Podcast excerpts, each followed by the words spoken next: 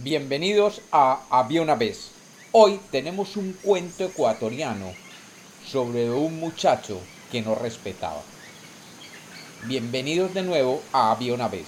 Espero que lo disfruten. Había una vez. Había una vez en lo más profundo de la selva del Ecuador un sapo diferente a todos los demás sapos del mundo, porque este sapo tenía una peculiaridad.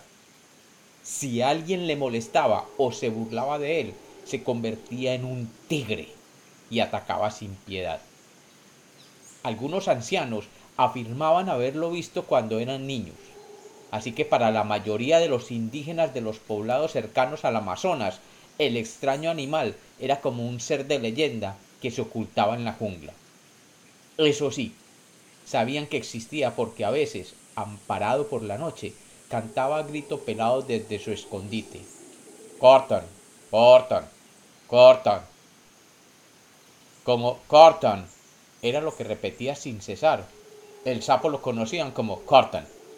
Según cuentan los aborígenes, un joven de la tribu Shar, llamado Nantú, quiso salir una noche a cazar. Antes de abandonar el hogar, su esposa le advirtió, Ten mucho cuidado ahí afuera y por favor, si ves el sapo Cartan, no te burles de él. Recuerda que tiene muy mala fama por estos lugares. Bah, tonterías de viejos. Estoy seguro de que eso de que se convierte en tigre es pura invención. Pero quédate tranquila, te prometo que si me lo encuentro no le diré nada y pasaré de largo. Nantú dijo esto al tiempo que mostraba una sonrisa pícara que no gustó demasiado a su mujer. Nantú, insisto en decirte que no seas irresponsable. El muchacho guiñó un ojo y le propinó un sonoro beso en la mejilla. Confía en mí y ahora me voy que se hace tarde. Estaré de vuelta antes de medianoche.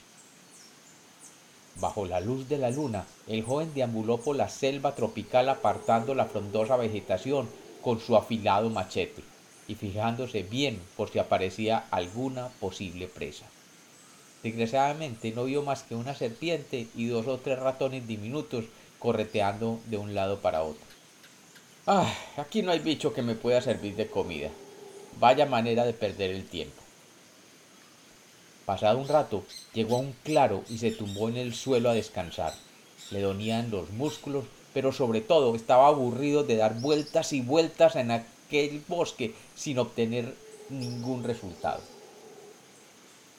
Como llegue a casa con las manos vacías, el menú de mañana será fruta para desayunar, fruta para comer y fruta para cenar. Voy a acabar odiando los cocos y las bananas. De repente, Dejó de lamentarse porque una idea de lo más divertida pasó por su cabeza. Y me burlo un poquito del dichoso sapo. Eh, yo sí voy a probar a ver qué pasa. Sin ningún tipo de pudor, comenzó a llamar a Cuartán. Estaba convencido de que, aunque el sapo cantaba raro, no tenía poderes de ningún tipo y por lo tanto no había nada de qué temer. ¡Cuartán! ¡Cuartán! Solo escuchaba el aleteo de una familia de pajaritos, así que siguió dele que dele. ¡Cortán! ¡Cortán! Y como no sucedía nada, se fue envalentonando y su voz se tornó más guasona. ¡Yuhu! ¡Sapo! ¡Cortán! ¿Estás por aquí? ¿Es cierto que eres un sapo mágico? Si no lo veo, no lo creo. No seas cobarde y da la cara. Nantú no obtenía ninguna respuesta, pero Cuartán sí estaba allí y estaba escuchando se encontraba agazapado en la copa de un árbol. Por supuesto, todo lo había escuchado. Y llegó un momento en que se sintió tan molesto, tan enfadado, que su paciencia se agotó y sucedió que lo que tenía que suceder. Su cuerpo, pequeño como una naranja, empezó a crecer y a crecer descomunalmente y se transformó en un tigre. Nantú, ajeno a todo, siguió llamando al batracio sin dejar de mofarse de él, ¡Cortán! ¡Sapo tonto! ¡Eres un gallina! ¡Clac, clac, clac! ¡Gallina! ¡Ven aquí! ¡Clac, clac, clac! Cuartán, antes simple sapito y ahora enorme felino, no pudo más y emitiendo un rugido que hizo temblar las nubes, saltó desde lo alto, abrió la fauces lo más que pudo y se tragó de un bocado al insensato cazador, al pobre Nantú. Mientras todo esto sucedía, la esposa de Nantú aguardaba en el hogar, sintiendo que la noche transcurría muy pero muy lenta. Durante horas esperó junto a la puerta el regreso de su esposo, pero al ver que no volvía, se fue poniendo muy y muy nerviosa. Es muy raro que Nantú no haya vuelto todavía. ¿Qué le habrá pasado? Él conoce la selva como la palma de su mano y es sin duda el más ágil de la tribu. La única explicación posible es que se haya encontrado con el sapo cuartán. Sin pararse a pensar, salió corriendo de la cabaña. Por suerte, no había llovido y pudo seguir el rastro de las huellas de los pies que Nantú había dejado tras de sí. Todo fue bien hasta que llegó a un claro en la jungla. En ese lugar, por alguna razón extraña que no alcanzaba a comprender, las huellas se esfumaban por completo, como si a Nantú se lo hubiera tragado la tierra o un sapo. La muchacha se sintió muy triste y empezó a decir en alto, Oh, ¿dónde estás, mi amado? ¿Dónde estás? ¿Debo ir hacia el norte o mejor al sur? No sé por dónde buscarte. En ese momento escuchó una especie de resoplido que venía de las alturas. Miró hacia arriba y en una gruesa rama vio un sapo gigantesco, dormido, panza arriba, y tan hinchado que parecía a punto de estallar. Ese fenómeno de la naturaleza debe ser Cuartán. Apuesto que se comió a mi esposo y por eso está tan gordo. Efectivamente, era Cuartán, que después de devorar a Nantú había vuelto a transformarse en sapo, pero manteniendo unas dimensiones colosales debido al tamaño que tenía Nantú.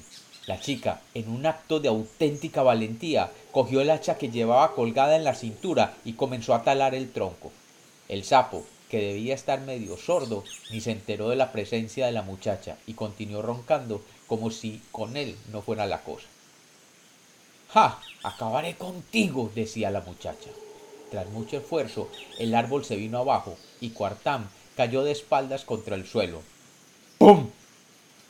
El tortazo fue tan impresionante que abrió instintivamente la boca. Y Nantú, el cazador, salió disparado como bala de cañón desde la boca de aquel batracio. Pero eso no fue todo.